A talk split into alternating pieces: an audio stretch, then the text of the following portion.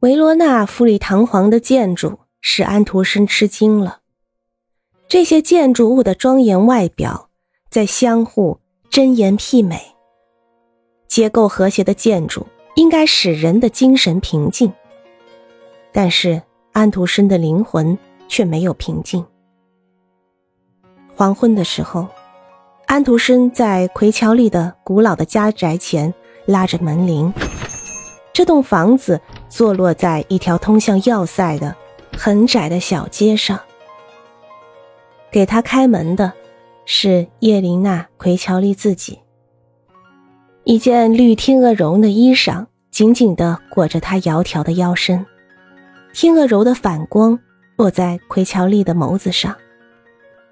安徒生觉得那双眼睛像女神瓦尔克一样，碧绿的。美的简直无法形容。奎乔利把两只手都伸给了安徒生，用冷冰冰的手指紧紧地握住了安徒生宽大的手掌，倒退着把安徒生引到小客厅去。奎乔利坦率地说，自救地笑了一笑：“ 我是这样想念您，没有您。”我觉得空虚。安徒生的面色发白了。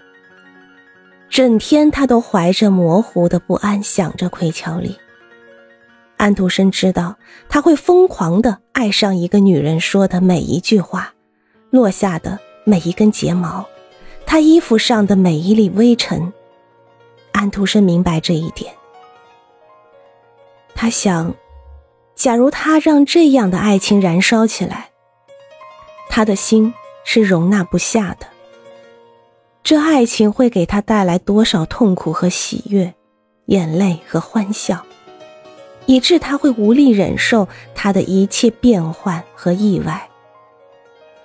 而谁知道，或许由于这种爱情，他无数华丽的童话会黯然失色，一去不返了。到那个时候，他的生命又有什么价值呢？总归一样，他的爱情归根到底还是埋藏在心底。这样的情况，他已经有多少次了？像叶琳娜·奎乔利这样的女人，都是任性无常的。总有这么一个可悲的日子，奎乔利会发现她多么丑陋。安徒生自己都讨厌自己，他常常感到背后有一种嘲笑的眼光。这时候，安徒生的步态就呆顿了，他跌跌绊绊，恨不得钻到地缝里去。他对自己肯定地说：“只有在想象中，爱情才能永世不灭，才能永远环绕着。”灿烂夺目的诗的光轮。看来，我幻想中的爱情比现实中所体验的要美得多。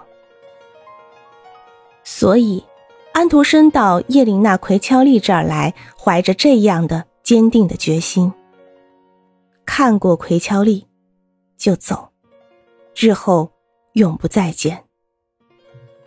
安徒生不能把一切直截了当的向奎乔里说明，因为他们中间还没有什么关系。他们昨晚才在一车上相遇，而且彼此什么也没有谈过。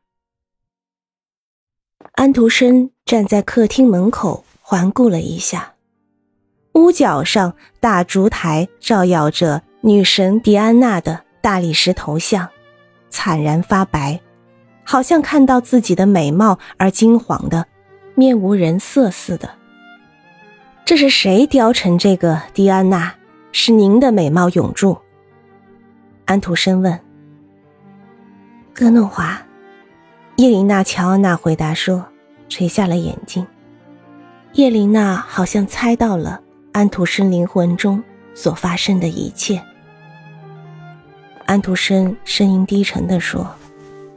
我是来告别的，我马上就要离开维罗纳了。叶琳娜·奎乔利望着安徒生的眼睛说：“我认出您是谁来了？您是汉斯·安徒生，著名的童话作者和诗人。不过看来，您在自己的生活中却惧怕童话，连一段过眼云烟的爱情，您都没有力量和勇气来承受。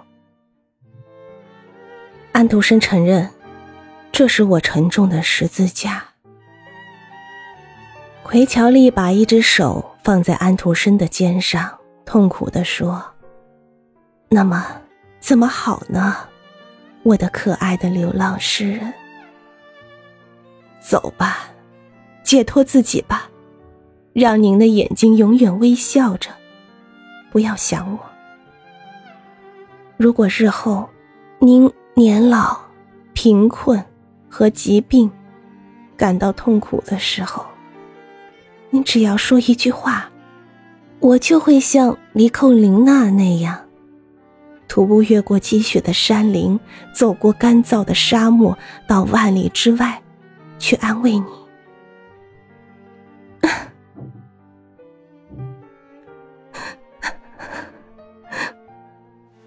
奎乔丽倒在沙发上，双手捂住脸。大烛台上的蜡烛。飞蹦着火花。安徒生看见叶琳娜·奎乔丽的仙指间渗出一颗晶莹的泪珠，落在天鹅绒的衣裳上，缓缓的滚下去了。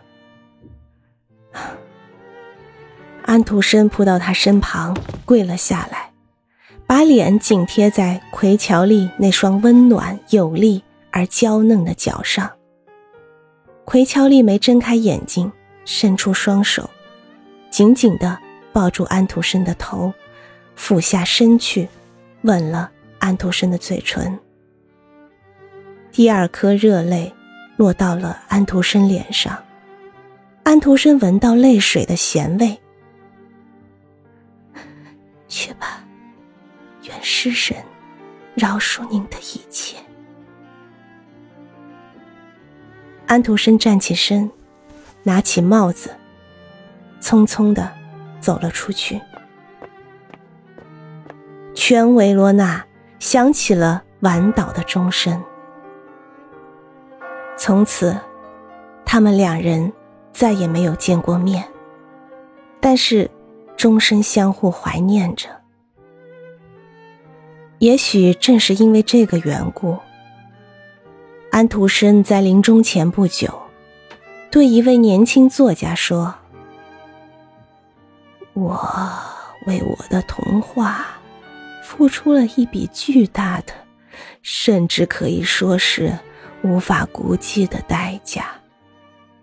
为了童话，我放弃了自己的幸福，并且白白放过了这种时机。”那时，无论想象是怎样有力和灿烂，也该让位给现实。我的朋友，要善于为人们的幸福和自己的幸福去想象，而不是为了悲哀。